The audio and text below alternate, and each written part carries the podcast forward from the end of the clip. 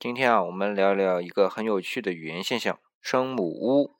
哎，这个屋当中啊，有什么玄机呢？我先来举一个例子，那就是“万岁”的“万”，看看啊是怎么样读这个“万”字的。有的人呢是把嘴巴撅成一个小圆圈发“呜”，有的人呢是拿上牙齿咬住下嘴唇发“呜”。那前一种发音呢就是“万岁”，而后一种发音呢就是。万岁！有人说啊，这也没什么区别嘛。的确啊，从表达意义上一点区别都没有。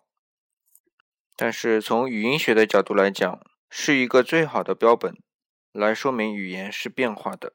之所以这么说啊，是因为前些日子看到网上有一些争论，说汽车的“车”这个字究竟应该读“居”还是读“车”更好。其实，在我看来，只要是现在人们都明白它的意思。无论是读什么音都有意义的。